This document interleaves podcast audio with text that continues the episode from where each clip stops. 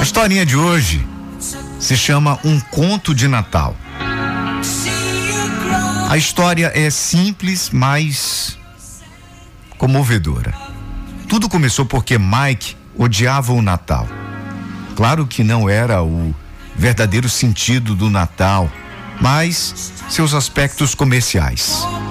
Os gastos excessivos, a corrida frenética na última hora para comprar presentes para alguém, na parentela de que se houvesse esquecido.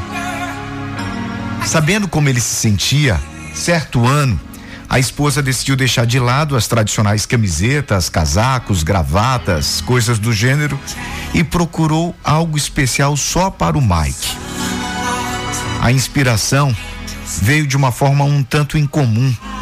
O filho Kevin, que tinha 12 anos na época, fazia parte da equipe de luta livre da sua escola. Pouco antes do Natal, houve uma disputa especial contra uma equipe patrocinada por uma associação da parte mais pobre da cidade.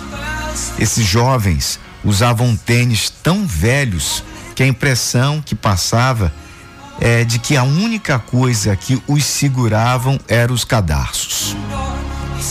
Con, contrastavam de forma gritante com os outros jovens, vestidos com impecáveis uniformes azuis e dourados e tênis especiais novinhos em folha. Quando a competição acabou, a equipe da escola de, da escola de Kevin havia arrasado com eles. Foi então que Mike balançou a cabeça triste e falou: Queria que pelo menos um desses garotos tivesse ganho. Eles têm muito potencial, mas uma derrota dessas pode acabar com o ânimo deles. Mike adorava crianças, todas as crianças. E as conhecia bem, pois tinha sido técnico de times mirins de futebol, basquete e vôlei.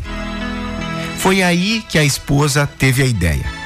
Naquela tarde, foi a uma loja de artigos esportivos e comprou capacetes de proteção e tênis especiais que enviou sem se identificar para a associação que patrocinava aquela equipe. Na véspera de Natal, deu ao marido um envelope com um bilhete dentro, contando o que tinha feito e que esse era o seu presente para ele. O mais belo sorriso iluminou o seu rosto naquele Natal.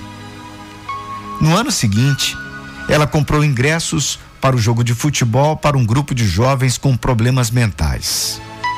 No outro, enviou um cheque para dois irmãos que tinham perdido a casa em um incêndio na semana anterior ao Natal.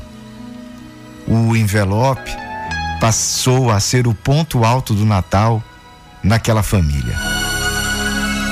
Os filhos deixavam de lado seus brinquedos e ficaram esperando o pai pegar o envelope para revelar o que tinha dentro.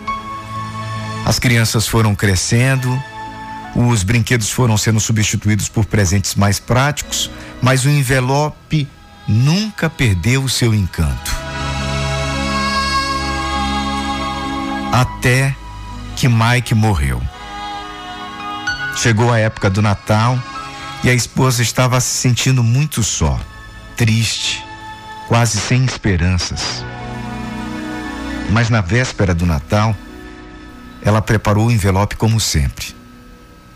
Para sua surpresa, na manhã seguinte, havia mais três envelopes junto a ele. Cada um dos filhos, sem saber do outro, havia colocado o envelope para o pai. A tradição se multiplicava e o verdadeiro espírito do Natal